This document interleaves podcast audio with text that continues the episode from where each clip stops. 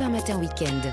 6h-9h, Lénaïque Monnier. La balade du dimanche avant de retrouver à Alban le Prince pour euh, le journal. On parle balade, on parle gastronomie. Bonjour Vanessa, bonjour Olivier Pouls. Bonjour, bonjour. bonjour. Vanessa Za et ce matin, donc on va dans le sud.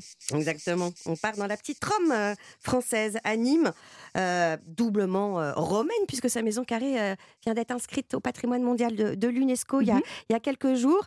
Et c'est vrai qu'elle en a séduit euh, pas mal, des écrivains, des, des, des hommes euh, de la grande histoire, comme Louis XIV. Évidemment, en route, une fois de plus pour son mariage à Saint-Jean-de-Luz. Il fait un stop à Nîmes. Et là, il est tellement subjugué par la maison carrée qu'il va carrément ordonner, quatre ans après, qu'on la démonte et qu'on la remonte à Versailles. Mm. Heureusement pour nous, les architectes ont trouvé qu'elle était en trop mauvais état, donc elle est restée à Nîmes. Elle savait à quoi, Vanessa, cette maison carrée? Alors, c'est un temple qui était dédié à Caius et Lucius César. C'était les petits-fils adoptifs d'Auguste. Ce qui est intéressant, c'est euh, que c'était le premier temple romain dédié au culte impérial. Et puis, il va traverser les siècles. Il va devenir euh, une église, une préfecture et même des écuries. Euh, mais ça n'a pas euh, endommagé son Mhm. état. Et ça, ça a été un argument justement pour qu'on puisse le mettre sur la liste du, du patrimoine mondial de l'UNESCO. Et il y a plein d'autres vestiges hein, romains à découvrir à Ah Nîmes. bah, hein. évidemment, bah, La l'amphithéâtre, hein, les, les arènes, comme on les appelle. Allez-y au mois de mai pendant euh, les journées romaines, parce que là, il vit, il revit 2000 ans, euh, 2000 ans avant. Et puis ces arènes qui se reflètent aujourd'hui dans la façade en verre euh, d'un musée, le musée de la Romanité, qui est juste en face. Et il faut y aller, c'est un incontournable, puisque les collections antiques sont absolument uniques. hein. Alors, euh, pour euh, boucler la boucle romaine, Ah oui. Vanessa, alors ça, c'est pas pour moi qui ai un vertige dingue, mais il faudra aller quand même au pont, sur le pont du Gard. Pont du Gard qui fait partie de la route antique euh, de l'UNESCO. C'est l'unique site hein, de France qui avait été retenu euh, pour cette route. Et c'est vrai que ça relève du, du génie. Construit en effet sur trois rangées Ouais, d'arches superposées, l'une sur l'autre.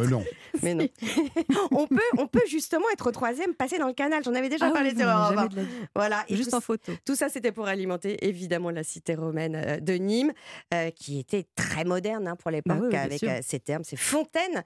Euh, et puis c'est c'est cette eau courante hein, qui arrivait dans les riches demeures. Et puis les rues salubres, il faut quand même imaginer qu'il y avait 40 000 mètres cubes d'eau par jour qui circulait euh, de cette source qui est située près d'Uzès jusqu'à Nîmes. Donc ça coulait sur 50 km et ça pendant 5 siècles. Bah, moi, est- je vais aller au terme. Vous, vous allez crapahuter sur le pont du Gard et on va se loger où? Et on va se loger au Royal Hotel, dans un ancien couvent du 19e, sur la place d'Assas à Nîmes, 90 euros la nuit. Ah bah c'est bien. C'est bien. C'est comment que vous faites quand il y a un pont correct. sur la route Vous Ouais. faites un Ah détour non, de j'ai- 300 j'ai- j'ai km Elle ferme les phobie, yeux. du, phobie des ponts. Mais au volant, c'est une catastrophe. Nîmes, c'est un petit peu l'Italie, on vient bien de le comprendre, Olivier, et ça tombe bien, comme c'est bien préparé cette émission. C'est fou. On mange italien ce midi. Avec la parmigiana, Ah, qui est bon. vraiment un de mes plats préférés. Ah, c'est facile à faire, c'est délicieux. Alors j'ai cherché toute la nuit, mais je n'ai pas trouvé l'origine exacte de ce plat. Ah. Ça se perd un peu, les pouilles, la Sicile, la compagnie. On ne sait pas exactement. Seule certitude, ça vient donc du sud. Et on déguste les aubergines depuis le 15e siècle dans cette Ah région-là. Bon, euh, l'origine même du nom est un peu floue. On sait que ça ne vient pas de parmesan. hein. Ça, ça bon? pourrait venir, non, Ouais, ça ne pourrait y venir penser. Ah, de- non, pas du tout, de parmigiana qui veut dire volet en sicilien et ça fait écho euh, à la manière qu'on a la de couche. présenter les, les couches de- de- d'aubergine. Alors bah, c'est un donc. plat Malin, ces Italiens. facile avec plein de variantes. Là aussi, vous pouvez vous amuser. Les principales variantes concernent la manière de cuire les aubergines. Ah. Vapeur, frites, panées, Mmh. trois manières. Et puis, dans certaines versions, euh, on peut trouver de l'œuf aussi euh, dans, Ah oui, dans la préparation.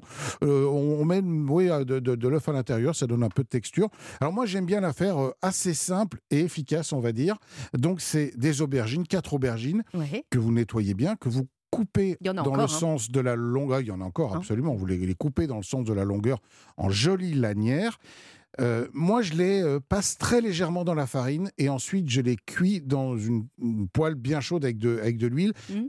La farine va permettre de, de faire en sorte que l'aubergine n'avale pas trop d'huile parce que c'est une Ah éponge. oui, hein, c'est- c'est vrai. elle vous, elle vous boit toute l'huile ouais, en, en deux secondes. Donc ça va lui donner en plus un petit côté croustillant qui n'est pas désagréable.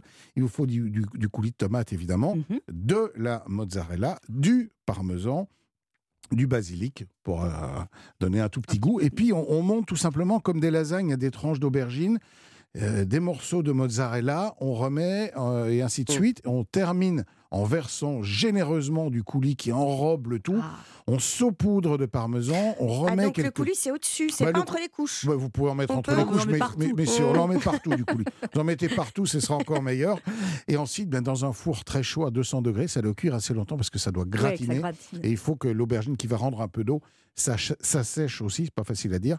Et, et- et ça dure à peu près une, de- une demi-heure, 35 minutes. Vous dégustez ça euh, simplement avec une petite salade là ce midi, un, un petit verre de vin Alors, quel italien. petit vin italien Ah, conseillez-nous, ben, des- Olivier des- C'est votre boulot aussi. Alors, vous- dans Votre le, sud, le travail. sud de l'Italie euh, regorge de plein de vins euh, très gourmands, euh, très croquants. Et puis, il y a les, les- les vins que, si on veut faire un petit mix, les, les vins du Piémont que j'adore. Ah oui, Les. Languais, par exemple, avec cette fraîcheur, le, le, le Nebbiolo, le Barbera, tout ça, c'est des vins magnifiques. Ah, Barbera, Les rien que les mots, Les ça, fait, ça nous a Bah, fait bah voyager. On est, voyage. on est- on est parti. On est parti, merci. On a notre repas du, du dimanche midi. Merci à tous les deux. Europe1.fr pour retrouver les idées balades et les recettes, bien sûr.